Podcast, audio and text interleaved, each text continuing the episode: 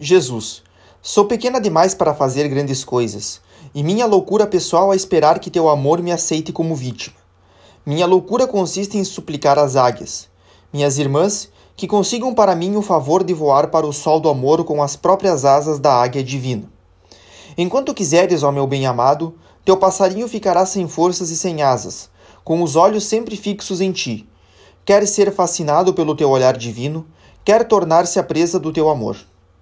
Um dia espero, águia dourada, virás buscar teu passarinho, e subindo com ele ao lar do amor, mergulharás para sempre no ardente abismo desse amor a quem se ofereceu como vítima. Ó Jesus, como posso dizer a todas as almas pequeninas o quanto é inefável a tua condescendência?